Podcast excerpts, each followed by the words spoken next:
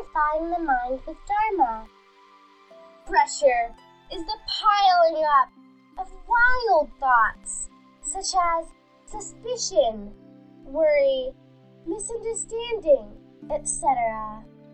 When we try to write down all the causes for restlessness, we may find they're leading to nowhere, a dead end.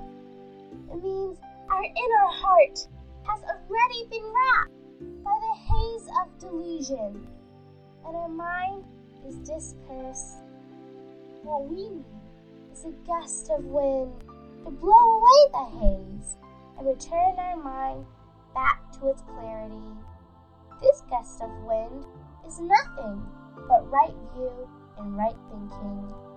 We need to create a chant or to rely on outside situation to remind us of the right way.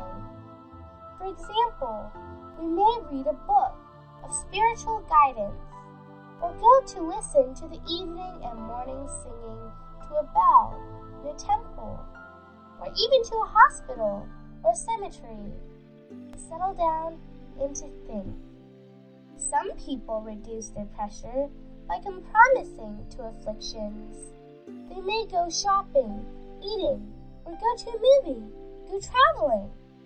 All these are not hitting the snake on the head, but temporary transfer of attention. After transient pleasure, more suffering is piling up. The right way is to reflect inwardly with the mirror of the Buddha Dharma and to purify our mind with it.